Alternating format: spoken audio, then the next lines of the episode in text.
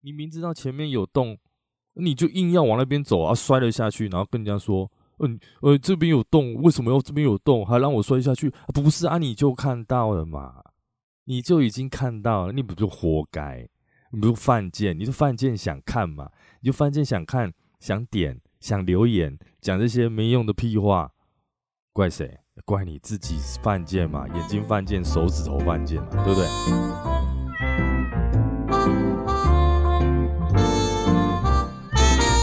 嗨，我是阿燕，您现在收听的是燕哥来说。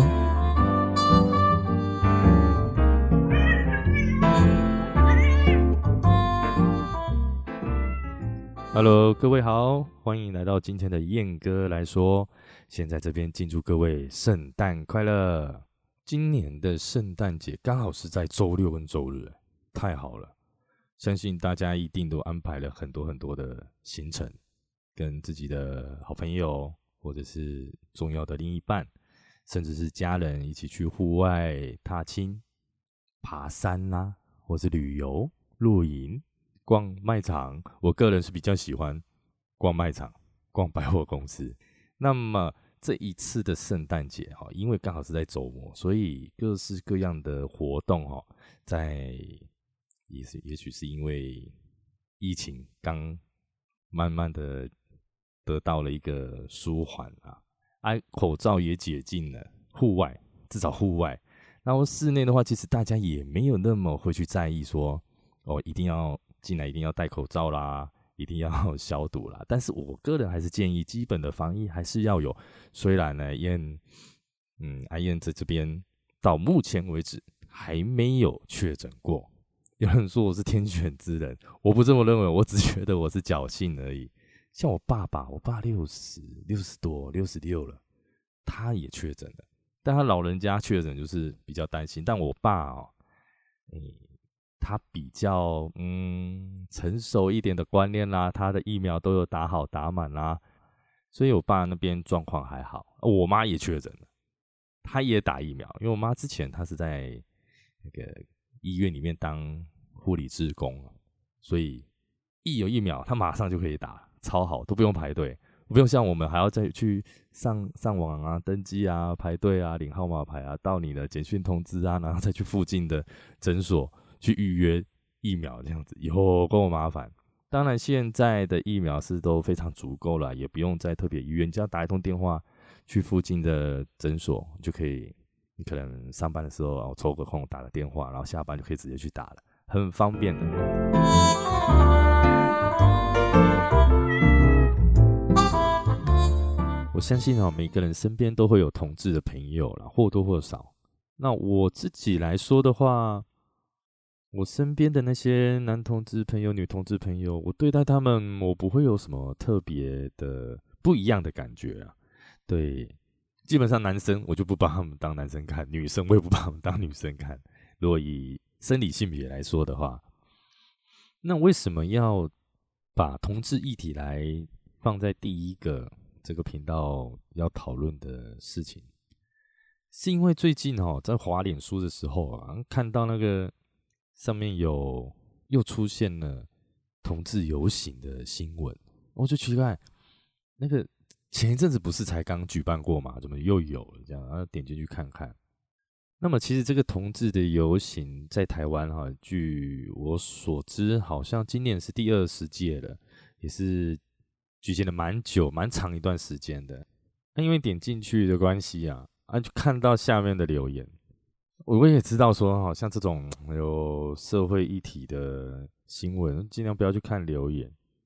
人家说哈，我我常常跟我朋友讲，那个奇摩雅虎奇摩新闻下面的留言区啊，从那边可以发现到，原来人类的文明啊，在进化还是相当的有死角啊。那边就是死角。那因为我个人是非常直的直男啊，异性恋，对对。所以我也是抱着好奇的心态去看了一下，那里面的真的是什么样的说法都有啊，正常的有，但我觉得正常人偏少哎，正常人真的比例真的太少了，他那些东西啊，你看了你真的是气死你自己。那我会说正常，不代表说那样我想的就是对的，而是你要有一个建设性的，甚至是健全的思考逻辑，去评论这样子的一个事情，对吧？比较正面的，比较正向的，而不是讲那个真的是令人摇头的那种话语文字啊。因为啊，因为。人家喜欢男生女生关你屁事啊！说直白的是，关你屁事啊！有人说同志是正常的，那但同志的运动、同志运动、同志游行这一类的东西啊，可以免的，让同志自然而然的存在啊。然后说同志运动只会让人家觉得更同志这个东西更异端，什么异端？你才异端呢！你全家都异端，异端什么东西？就是因为社会对他们的不公平的待遇，所以他们才要出来发声啊！那人人家把他自己该讲的东西讲出来，诉求出来，以一个和平没有暴力的方式，一个嘉年华形态的方式，去这样展现出来他们的诉求，会不对吗？我就问你，不对吗？那有人说。那你想吃大便，我没意见。那强迫我看你吃大便，我就不同意。结案，结你妈！结案，结什么？人家又不是到你家里面去游行，人家只是你新那新闻你不喜欢看，你不要看嘛。你为什么在那边造口业？没有必要啊！你造什么口业？吃大便你才去吃大便，那边讲这种话，一定是吃过大便才会讲这种话，对吧？人家就没有拿枪压着你，强迫你看这个新闻、看这个游行，也没有叫你到现场啊。什么强迫你吃大便？你是有被害妄想症是不是？还是你哪里有问题？你明知道前面有洞，你就硬要往那边走啊，摔了下去，然后跟人家说：“嗯，呃，这边有洞，为什么要这边有洞，还让我摔下去？”不是啊，你就看到了嘛，你就已经看到了，你不就活该？你不犯贱，你就犯贱想看嘛？你就犯贱想看、想点、想留言，讲这些没用的屁话，怪谁？怪你自己犯贱嘛？眼睛犯贱，手指头犯贱嘛？对不对？然后有人说，爱是你的权利，没错。什么权利？权利？什么权利？爱是人类最特别所拥有的一个天然的天赋本性。只有人类才有懂得如何去表现爱，如何有爱的感受。然后又说，那可以穿一些正常的衣服吗？不然越来越像妖魔鬼怪那样。神神经病，这讲这个话真的有问题哎！你自己脑子有问题。我来告诉你为什么。女生穿那样子，哦，好辣，好好看，好性感。哦，要用卫生纸了，嘿。晚上会睡不着哦，真的是好棒哦！啊，男男生理男生去穿那样，你就说人家妖魔鬼怪，那人家就爱穿啊，不可以吗？还要经过你同意吗？为什么你要评论？为什么你可以随便的评论那些你不喜欢的人，那些你不认同的人？你不认同你就不要看嘛，你不要管嘛，你不要说嘛，你说了那些话。你爸妈听了会很难过，哎，会听会觉得说他们从小没有把你教好，怎么出社会之后这样子到处给人家品头论足、闲言闲语呢？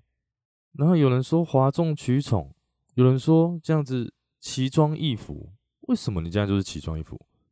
再强调一次，人家要穿什么不关你的事，也没有人拿枪压着你去看，也没有人威胁你哦，你不看我就要我就要把你怎么样怎么样。没有，绝对没有，是你自己脑子不正常，脑子有问题啊！整天在那边想一些有的没的啊！看到真的人家跟你不一样的东西啊，你就要去批评人家哦，诽谤人家。没有人愿意生出来就跟别人那么的不一样，没有人。你今天你运气好，也许你上个上辈子啊。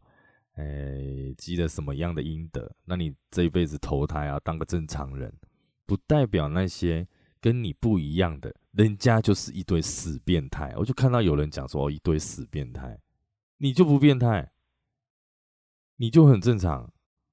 那些交友软体每天约炮都是那些异性恋啊，九成五以上都是啊。那请问异性恋就很正常吗？这个社会所谓的绝大多数的异性恋都很正常，很干净，不变态，很好。这就让我想起哈，那时候因为疫情的关系哈，我回我老家嘉义啊。在嘉义，然后在那边待了某一间在乡下，我都我都戏称它为在稻田中央的广告公司啊。那时候那间广告公司哈，他们专门去成就是标一些政府的标案，或者是学校公家机关的一些广告工程。那那时候有一个东西叫做无性别厕所，也就是所谓性别友善厕所，在推动。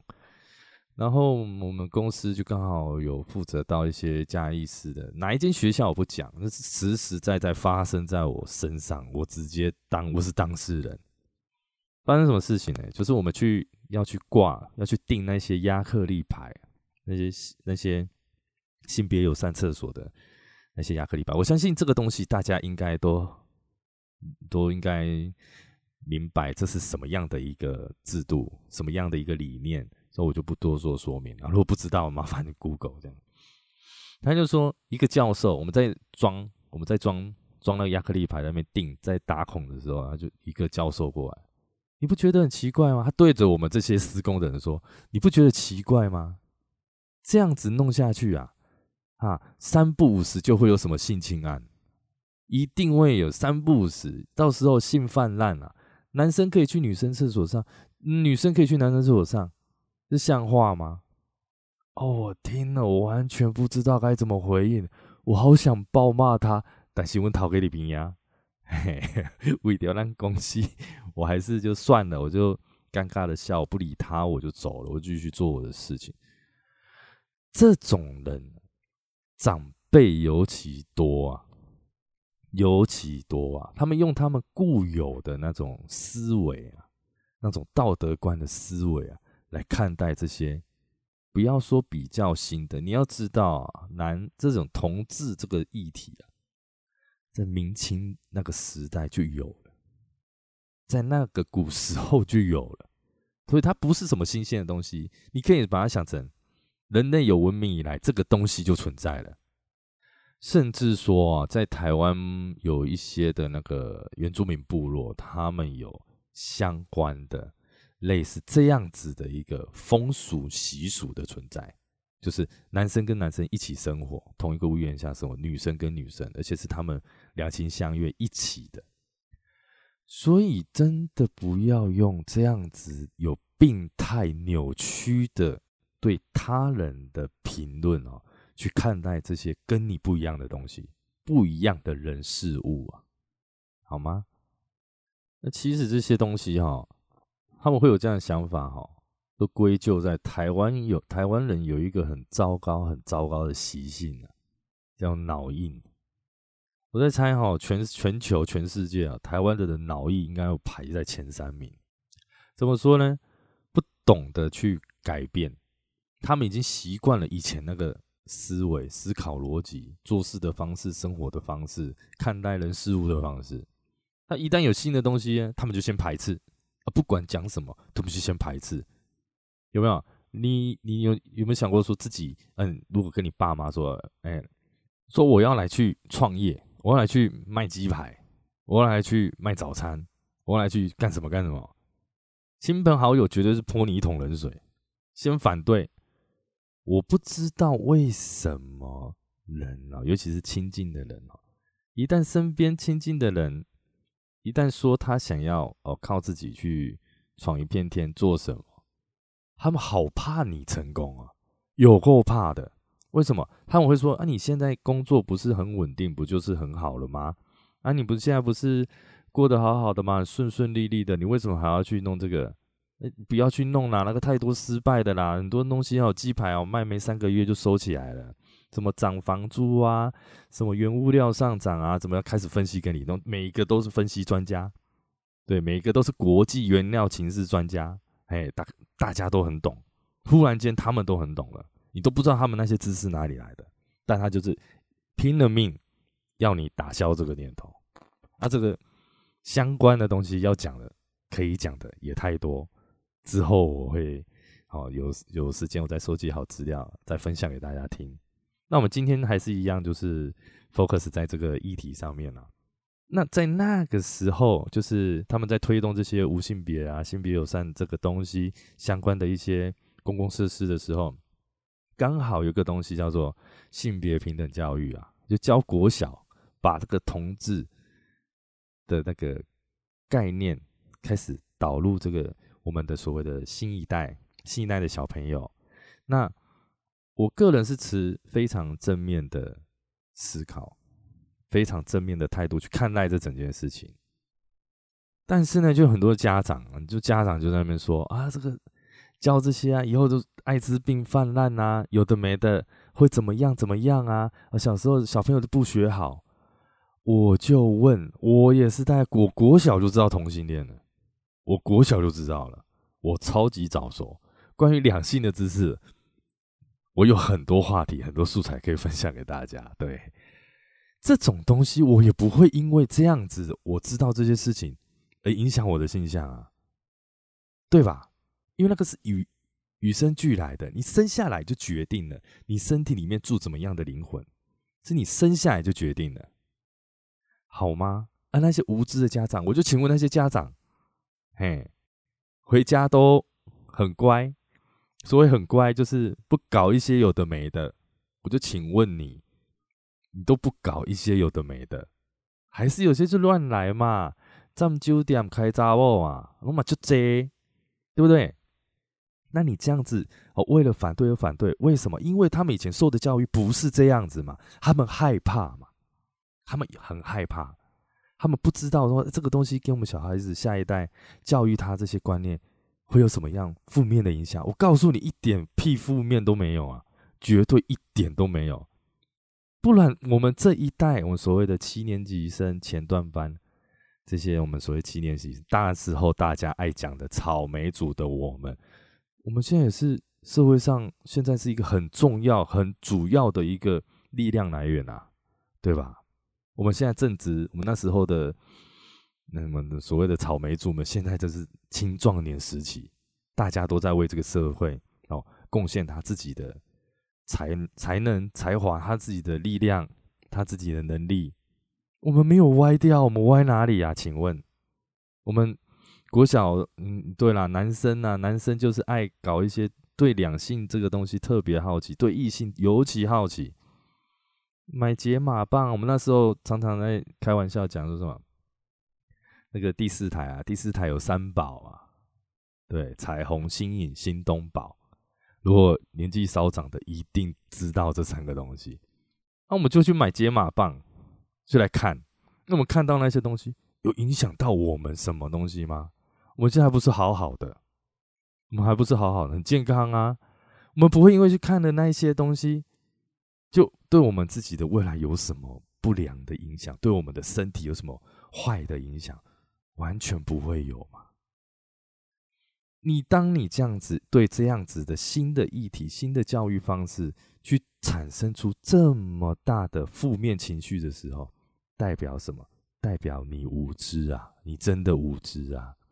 你去反对一个东西，你要怎么样去反对？你好歹也去 Google 一下嘛，一些相关的资讯知识嘛，自己脑补了那些不好的东西，就把它当成一回事，对不对？不对啊，这种东西为什么还要我们晚辈来跟你们教呢？荒唐，有够荒唐。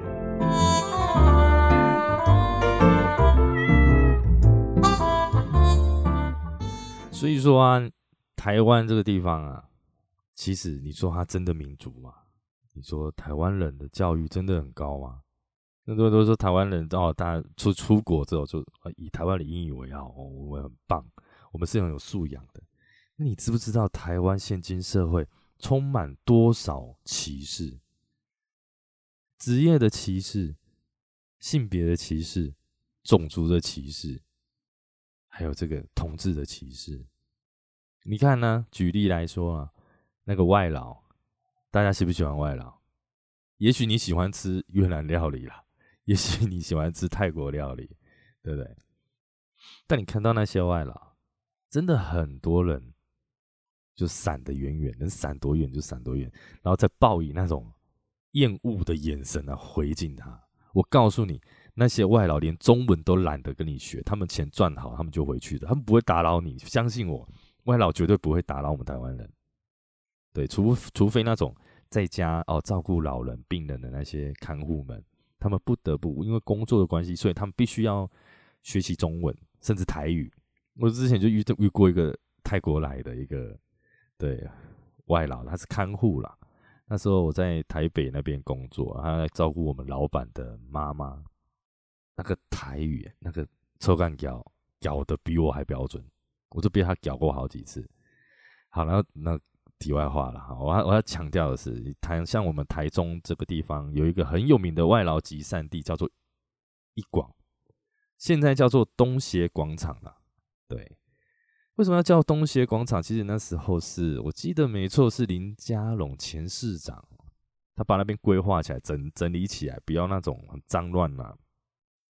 残破不堪的那种旧市区，台中中区就是所谓台中的旧市区。那很多青少年不敢来台中市的中区这个地方来玩，就是因为外劳太多。那我问你，这样的现象够不够歧视？有够歧视！没有人会想要去一广那边，就是说现在的东西。我们之后我们后面都讲东西的广场好了，去那边逛街、购物、买东西。那边曾经是有很多。有名的，比如说 KTV 也好，然后 MTV 一些诶休闲娱乐电动间那边，现在充斥着这些外籍劳工，看那些外籍所谓的新住民，没有人想去那边，没有人，而他们不想去的理由，就是因为讨厌，就是因为看不起。而假日的时候，每周六日，这些外籍义工啊，他们来。想要出去玩，去放松一下，好像去台台中、台中以前的台中县啦，那些一些郊外啦，去踏踏青啊，出去玩，他们就会搭电车，你知道吗？那个周六周日，那个电车满满，全部都是你听不懂的话，你好像来到了东南亚国家。对我常常都开玩笑跟朋友讲说，你要你要去那个不用出国，现在疫情不用出国，他们有一年一度的他们那边的所谓的过年，那那边就围起来。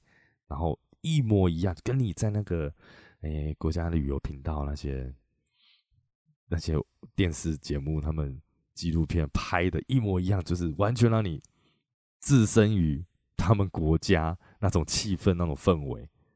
而我身边不少朋友，他们都很讨厌那个时候去搭那些交通工具。为什么？因为他们觉得很吵，他们觉得他们讲话很吵、没水准。为什么讲话那么大声？人家的语言结构就是那样，你无知，你要试着去了解，了解之后，你觉得他们真的很烂、很糟糕，你在想，你再去讨厌他嘛？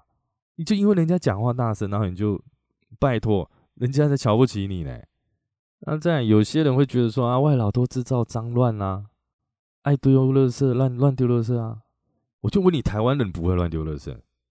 那些河边、河床边到处都是，我不用。其实不用举例，大家心知肚明了哈。我们出去外面逛街，我们常常拿日本来跟台湾比较，日本街道多干净多干净。为什么台湾不能像日本那样？那台湾人就手贱呐，他说我一个人丢又没关系。啊，每个人都这样想啊，当然脏乱呐。啊，因为人家跟你有不同的肤色，你就可以大肆的批评啊，脏死了。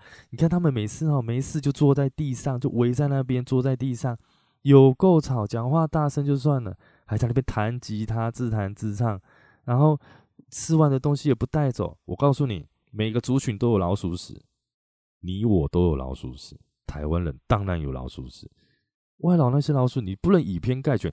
小时候这个公民与道德啊，还是社会？我们那时候的教育体制好像有社会，就教我们不要以偏概全，不要以貌取人。你这些你以前都学过。那些人以前都学过，为什么你现在可以堂堂正正？你觉得你社经地位很够了？你觉得你很成熟？你觉得你是屁大人了？你就可以这样子哦，为所欲为？哦，尽情尽情的去批评歧视这些跟你不一样人种的人呢？你觉得你这样合理吗？所以说哈，我一直认为这个台湾现今社会的这个人权呐的这个教育是相当，我可以说是非相当失败的啦。对，当然你不外乎政治因素啦，台湾被世界各国的孤立啦，然后中共的打压这方面，其实今年累月哈，这个几十年来哈，对台湾。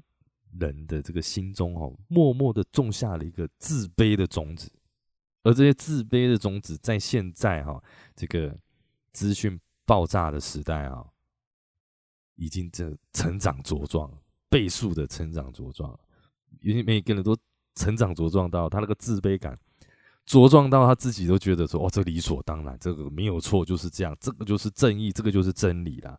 他们可以很大声的讲，可是。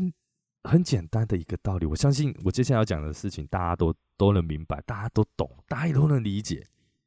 就自卑者才会去歧视别人，唯有贬低他人，才能获得自我肯定的快感。所谓快感，因为他这样很爽。